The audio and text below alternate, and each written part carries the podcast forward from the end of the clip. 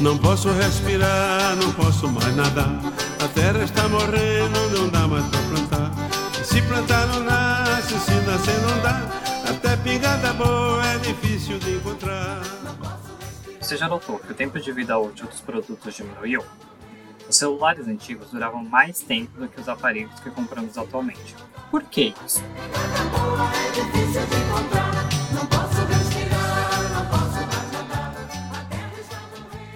Resposta a esse questionamento está diretamente ligada à forma de produção do sistema capitalista, e nesse episódio do Hoje da Luta, falaremos do filósofo Steven Mesaros, que dedicou sua vida a estudar o capital e o sistema de produção capitalista. Mesaros nasceu na Hungria em 19 de dezembro de 1930.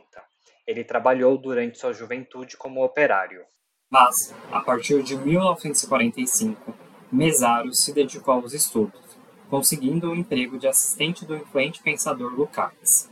Tem hoje na luta dele, na Universidade de Budapeste, onde trabalhou até 1956, quando se exilou para a Itália, após a Contra-Revolução Húngara, um levante popular contra o governo socialista que foi derrotado com a ajuda do exército soviético. Em suas obras, Mesaros aborda a forma para a transição da sociedade do modelo capitalista para o modelo socialista. Ele é um referencial para tantos que, como o MTST, lutam contra a lógica destrutiva que preside o nosso mundo.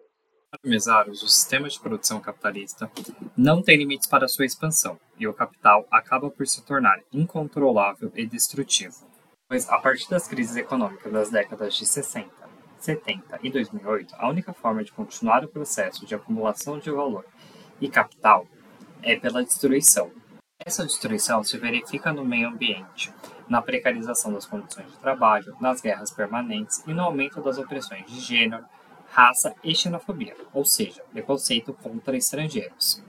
Para manter o crescimento dos lucros, os detentores do capital precisam manter as taxas de consumo e, para isso, reduzem o tempo de vida útil dos produtos, forçando que os trabalhadores, em curto prazo de tempo, precisem substituí-los. Esse processo é chamado de obsolência programada e fica muito claro quando falamos de celulares, que, em média, a cada três anos precisamos substituí-los. Isso gera uma destruição do meio ambiente, pois há uma maior utilização de recursos naturais, aumento da poluição e produção de lixo. Mesaros faleceu em 1 de outubro de 2017, aos 86 anos. Encerramos este episódio com uma frase que representa a esperança de Mesaros em uma nova sociedade mais humana. Não vamos viver muito se seguirmos as imposições do sistema que controla nossa sociedade, nosso metabolismo social. Por isso eu afirmo que o socialismo não morreu, de jeito nenhum. Ele existe como um desafio para o futuro. MTST, a luta é para valer.